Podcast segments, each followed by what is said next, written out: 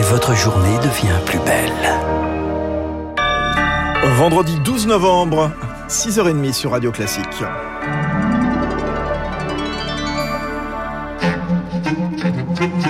La matinale de Radio Classique avec Fabrice Lundy. Et avec le journal de 6h30 préparé et présenté par Charles Bonner. Charles, on va commencer avec un chiffre qui fait douter. 2%. 2% seulement des hospitalisations sont liées au Covid en 2020. Un chiffre qui provient de l'Agence technique de l'information sur l'hospitalisation. L'ATIH qui dépend du ministère de la Santé. Le Covid qui a pourtant provoqué la fermeture du pays pendant plusieurs mois. Alors on va tenter de démêler le vrai du faux. Pierre Collat, il faut avant tout mettre ce chiffre en perspective. Oui, 2%, ça peut paraître faible, mais on parle tout de même de 218 000 personnes hospitalisées pour Covid en 2020. D'autant plus que l'épidémie a surtout commencé chez nous en mars et que pendant l'été, les hôpitaux étaient vidés de ces malades. C'est donc surtout pendant les périodes où le virus circulait beaucoup que les malades ont afflué à l'hôpital et provoqué des tensions.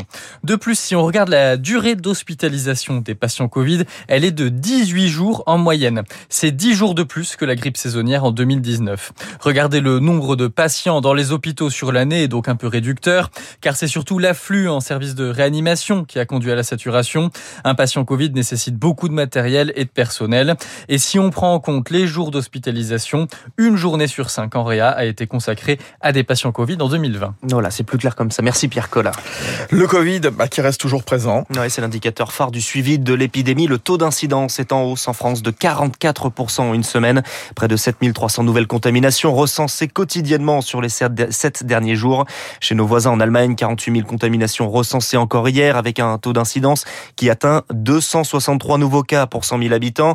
Même chose aux Pays-Bas qui enregistre plus de 16 000 nouveaux cas en 24 heures. Dans ce contexte, l'Agence européenne du médicament approuve deux traitements, des traitements par anticorps, le Ronaprev et le Regdanvimab. Ce sont les premiers traitements de ce type à recevoir un feu vert à l'échelle européenne. 6h32 sur Radio Classique. C'était une demande de la Fondation Abbé Pierre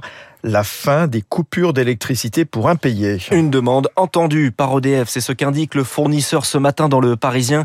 Jusque-là, les foyers étaient protégés seulement pendant la trêve hivernale en temps normal du 1er novembre au 31 mars. Mais désormais, ce sera le cas toute l'année, Chloé Juel. De quoi s'éclairer, faire fonctionner son chauffe-eau, un petit réfrigérateur, une machine à laver.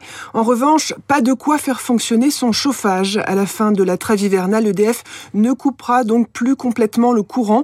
Le fournisseur en limitera la puissance à 1 kVA, soit l'équivalent de 1000 watts, pour laisser les foyers en grande précarité conserver les usages essentiels de l'électricité.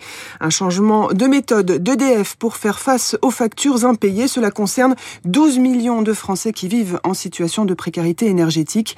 Il y a deux jours, le médiateur national de l'énergie a plaidé en faveur de cette mesure devant la Commission des affaires économiques de l'Assemblée nationale. La Fondation Abbé Pierre veut maintenant aller plus loin et voir inscrite cette mesure dans la loi comme c'est le cas depuis 2013 pour les coupures d'eau. Chloé Juel. Son, témoignage doit permettre d'y voir plus clair. La joggeuse qui avait disparu en Mayenne va être auditionnée aujourd'hui.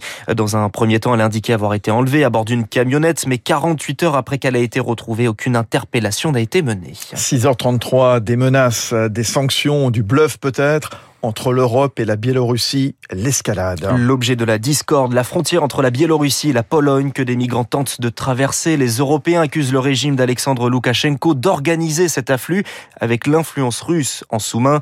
Lundi, les ministres des Affaires étrangères européens se réunissent pour décider de nouvelles sanctions auxquelles Minsk menace de répondre, de couper euh, les livraisons de gaz.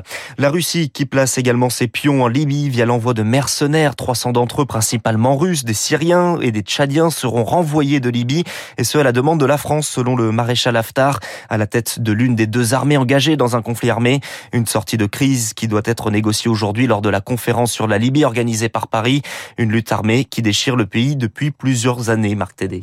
Depuis la chute de Muammar Kadhafi, aucune structure étatique forte n'est parvenue à s'établir durablement dans le pays, laissant place à une division, un territoire coupé en deux zones. À l'ouest, le gouvernement d'union nationale soutenu par les Nations Unies et la Turquie. À l'est, les forces du maréchal Haftar appuyées par l'Égypte, les Émirats arabes unis et la Russie. Chaque camp bénéficie du soutien de mercenaires ou de forces étrangères. La France souhaite donc que les participants s'engagent à soutenir le plan libyen de retrait de ses forces. Si le camp Haftar annonçait hier se séparer bientôt de 300 mercenaires, une éventuelle promesse sera bien difficile à mettre en œuvre. La Turquie est en effet peu pressée d'engager un retrait de ses forces et de son côté, la Russie dément toujours tout envoi de militaires ou de mercenaires en Libye. Marc Tédé. Le Louvre en appelle aux dons pour acquérir un chef-d'œuvre du XVIe siècle, Charles. C'est l'opération Tous Mécènes, la douzième de ce type. Le plus célèbre musée parisien fait appel à la générosité des passionnés d'art. Un million d'euros manquent à l'appel, Victoire Fort, pour tenter d'enrichir sa collection avec le camé de Vénus et l'amour. C'est un vase rosé ayant appartenu à Louis XIV. Le camé en question, c'est le couvercle de l'œuvre, une Vénus endormie, rose pâle, sur une mer orangée. L'artiste milanais ne s'est pourtant servi que d'une seule pierre, une agate, et ce sont les veines et leurs nuances de couleurs qui donnent tout le contraste.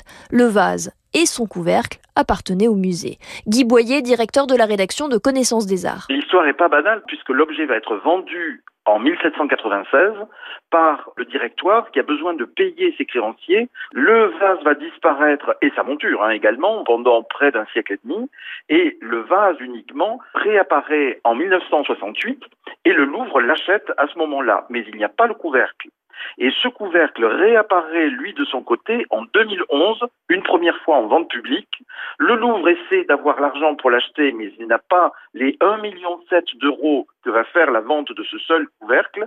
Et aujourd'hui, ce couvercle réapparaît à nouveau, dix ans plus tard, mais il vaut beaucoup plus cher, puisqu'aujourd'hui, il vaut 2 millions Le Louvre cherche 1 million d'euros d'anonymes. Le reste devrait être comblé par des entreprises et des grands donateurs. Victoire fort et c'est 1 million d'euros. Le Louvre espère les réunir avant le 25 février 2022. On termine avec l'équipe de France Espoir qui brille en qualification pour l'Euro. C'est du football. Victoire hier des Bleus à 7-0 contre l'Arménie. Ah bah voilà, ce sont des bons espoirs, hein, justement. des bons espoirs, ça c'est sûr. Merci Charles Bonner. À, à tout à l'heure sur Radio.